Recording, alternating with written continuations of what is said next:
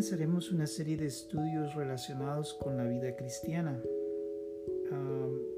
estos estarán relacionados en cómo vivir esa vida cristiana, cómo tenemos acceso a esa vida que Jesús nos dio a través de su muerte en la cruz y cómo mantenernos en ella. La primera etapa en la vida del cristiano es creer pero creer en qué o en quién.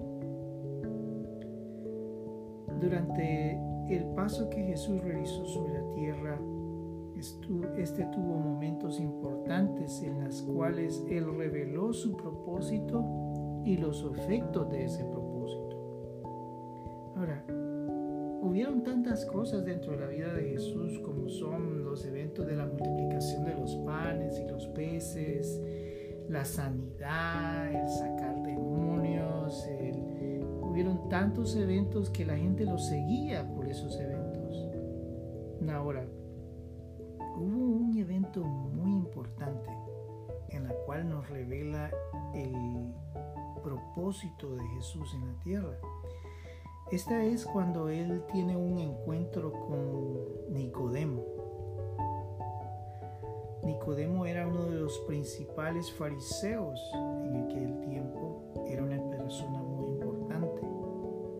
Si recordamos, dentro de la vida del pueblo judío existían dos grupos religiosos en aquel tiempo. Uno eran los fariseos y el otro eran los saduceos. Una de las diferencias principales entre ambos grupos es en, en sus creencias y en la creencia en la vida después de la muerte.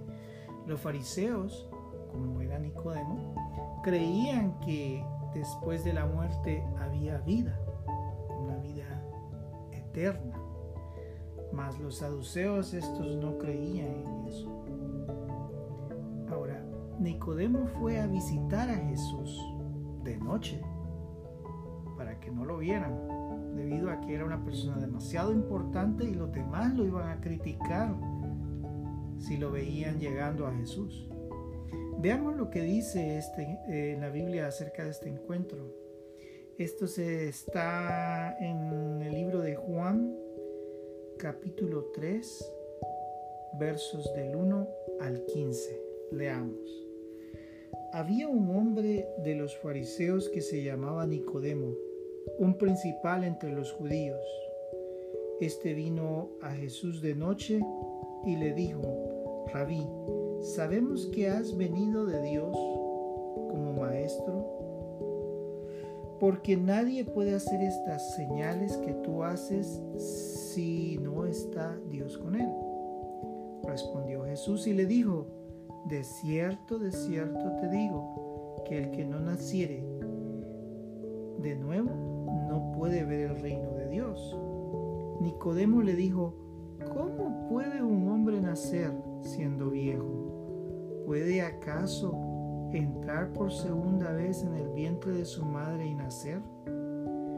Respondió Jesús, de cierto, de cierto, de cierto, de cierto te digo, que el que no naciere de agua y del Espíritu no puede entrar en el reino de Dios. Lo que es nacido de la carne, carne es, que es nacido del Espíritu, Espíritu es. No te maravilles que de que te dije, os es necesario nacer de nuevo. El viento sopla de donde quiere y oye su sonido, mas ni sabes de dónde viene ni a dónde va. Así es todo aquel que es nacido del Espíritu. Respondió Nicodemo y le dijo, Respondió Jesús y le dijo, ¿eres tú maestro de Israel y no sabes esto? De cierto, de cierto te digo, que lo que sabemos, hablamos y lo que hemos visto, testificamos, y no recibís nuestro testimonio. Si os he dicho cosas terrenales y no creéis, ¿cómo creeréis si os dijere las celestiales? Nadie subió al cielo, sino el que descendió del cielo, el Hijo del Hombre que está en el cielo. Y como Moisés levantó la serpiente en el desierto, así es necesario que el Hijo del Hombre sea levantado, para que todo aquel que en él cree no se pierda, mas tenga vida eterna. Nicodemo reconoce que Jesús fue enviado por Dios, que era un maestro de la palabra. Lo sorprendente es lo que Dios o Jesús, Jesús le dice a este. Recordemos que Jesús siendo Dios conoce nuestros corazones, conoce lo que hay en nuestra mente y en nuestro corazón. Y puedo entender que por qué Jesús lo recibió con esta, con esta respuesta, sin él haber preguntado nada. Él le dice, él le responde a la pregunta más importante en la vida de Nicodemo, que estaba girando en su mente, me imagino, y eso era acerca de la vida eterna y su acceso a ella. Jesús le dice que si no naciere de nuevo, éste no podrá ver el reino de Dios. Nicodemo, en su análisis humano, responde, pero ¿cómo puedo nacer de nuevo? ¿Acaso puedo entrar nuevamente en el vientre de mi madre? Jesús le hace la diferencia entre lo que es nacido de la carne y lo nacido del Espíritu. El nacer de nuevo, pero de manera espiritual. Nuestro espíritu, mente y alma deben ser renovados, regenerados a través del Espíritu de Dios. El milagro más importante no fue que leemos en la Biblia, no fue el haber abierto las aguas para que pasara el pueblo en el libro del Éxodo, o los grandes milagros de sanidad que vemos a través de toda la Biblia el sol se detuviera en el cielo. ¿Sabes lo que eso significa? Que el sol se detenga en el cielo. Para nosotros los cristianos que creemos en la palabra, sabemos que el universo entero se tuvo que haber detenido para que se detuviera el sol en el cielo. El milagro más importante que existe en la Biblia es nacer de nuevo nacer de nuevo. El libro de Romanos, capítulo 10, versos del 8 al 13, nos revela este proceso o este nacer de nuevo. Dice, más, ¿qué dice? Cerca de ti está la palabra, en tu boca y en tu corazón esta es la palabra de fe que predicamos. Que si confesares con tu boca que Jesús es el Señor y creyeres en tu corazón que Dios le levantó de los muertos, serás salvo. Porque con el corazón se cree para justicia, pero con la boca se confiesa para salvación. Pues la escritura dice, todo aquel que en él creyere no será avergonzado porque no hay diferencia entre judío y griego, pues el mismo que es Señor de todos es rico para con todos los que le invocan. Porque todo aquel que invocar el nombre del Señor será salvo. Confesar y creer. Esta es la clave. ¿Por qué confesar? Recuerdo que hay una parte en la Biblia donde nos dice que de la abundancia del corazón habla la boca. Acá hay un proceso. Primero debo de creer dentro de mí algo para luego confesarlo. Si no he creído, ¿cómo puedo confesar algo? En nuestras vidas tenemos una serie de creencias hablando en lo que decidimos que existe y no existe y lo que confesamos con nuestra boca. Decimos que el oxígeno es parte del aire, no lo vemos. Alguien dentro del ámbito científico comprobó que hay oxígeno en el aire. Sabemos y creemos que el sol saldrá en la mañana todos los días de nuestra vida. Tal vez un evento celestial lo pondrá en eclipse o el día estará nublado. Pero sabemos que ahí estará en la mañana.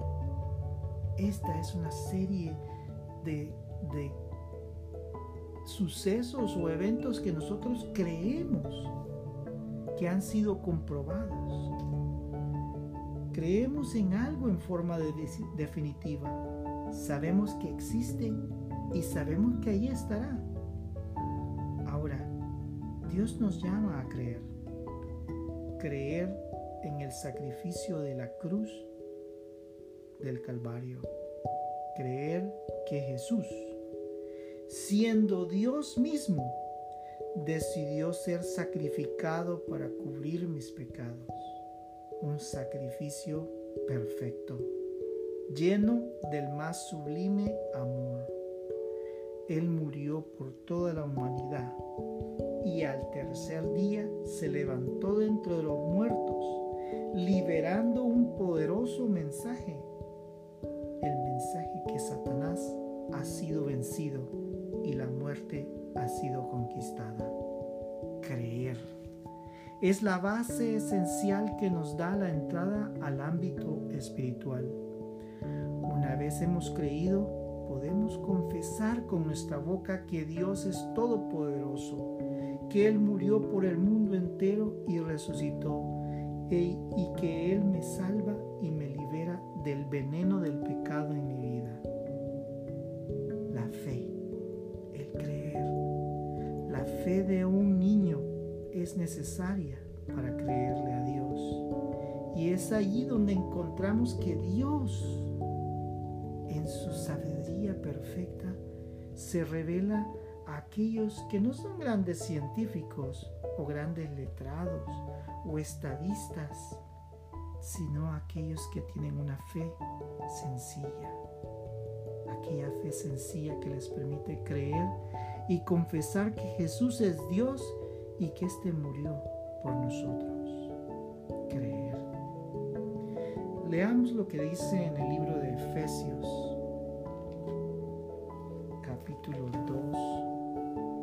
verso 8. Porque por gracia sois salvos por medio de la fe, y esto no de vosotros, pues es don de Dios, no por obras, para que nadie se gloríe eso dice el verso 9, perdón, también.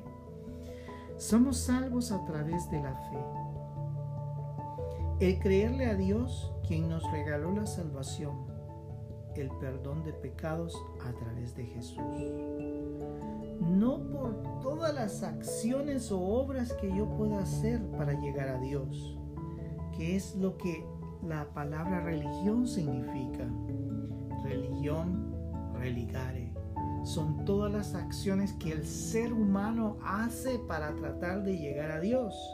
Pero recordemos que no podemos llegar a Dios porque Dios es santo. Y si tratamos de llegar hacia Él, el mero contacto de nuestra vida pecaminosa con Dios nos destruye.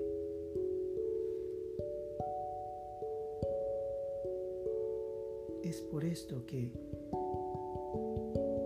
Dios no ha venido por todas las obras y acciones que yo ah, pueda hacer. No me ha salvado por todo lo que yo buena persona soy.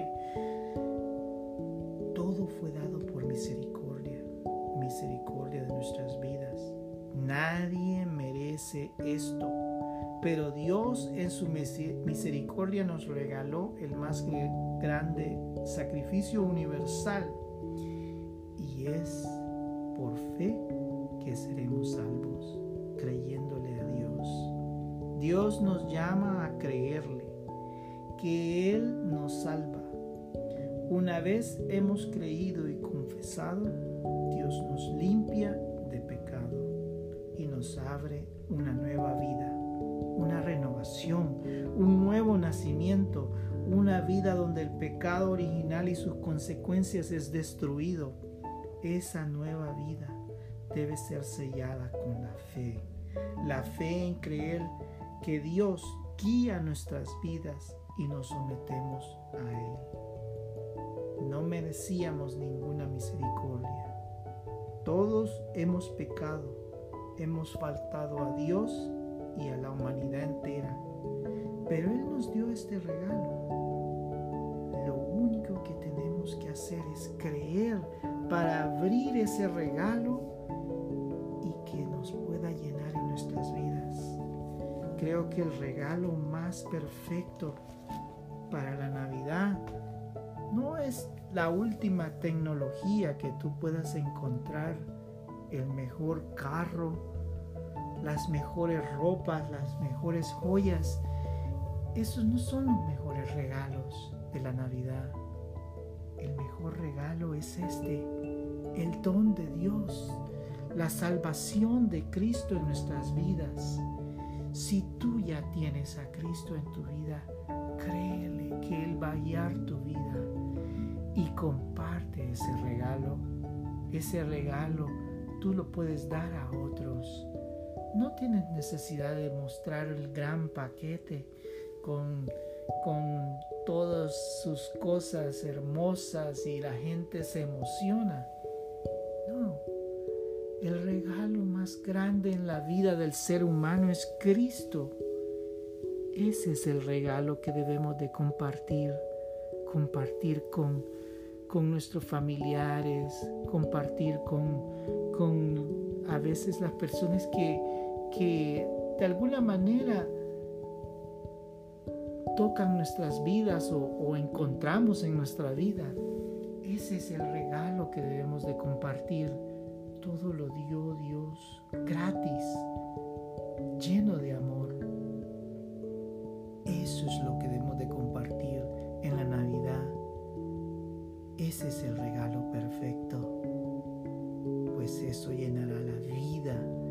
ese ser humano para siempre.